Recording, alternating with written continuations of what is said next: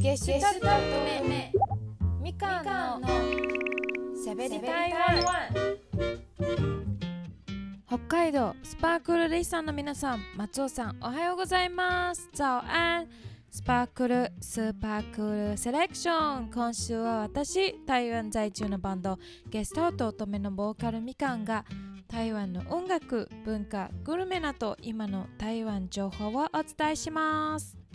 最近台湾が連日の台風で台北では雨が降ったり止んだりしてまして風が強かったです。そしてやっと夏が終わり少し涼しくなってきましたね。秋を感じます。秋といったらテレビアニメの「進撃の巨人ザ・ファイナルシーズン」が放送される予定でとっても楽しみです。進撃の巨人といったら台湾では知らない人がいないくらいとっても人気の作品です。先月台湾のピザハットから限定「進撃の巨人」とコラボレーションしたピザが発売されました。ベビーコーンやカニカマなどで巨人の顔を描いて作ったピザにアニメの中に登場したシチューを再現したじゃがいものシチューやフレンチフライなどサイド3種類がついたセットメニューの超特盛セット必勝の巨人が799台湾ドル、えー、約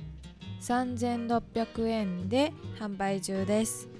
余談ですけどアニメの「進撃の巨人」主人公エレン・イェーガー役を担当している声優の梶裕貴さんが2023台湾漫画博覧会に出席した際にもピザハットの限定コラボショップへ足を運んでいました。私もね実際食べてみましたよ、えー、皮がねちょっと薄いタイプで私の好みです、え豆腐の部分はお餅で作られたので柔らかくて甘かったです。顔面が、えー、ほぼカニカマで作られてお花が、えー、ベビーコーン。歯型はイカです。サイトの始終もセットになっているサクサクしたパンと合っててしょっぱくて甘いので、えー、両方楽しめて美味しかったです。大人数で食べるのがおすすめです。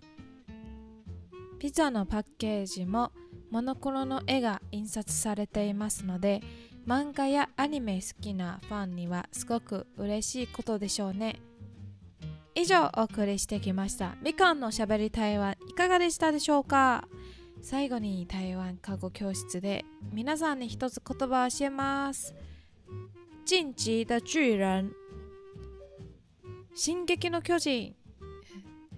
以上しゃべり台湾のみかんでした。また今度ね。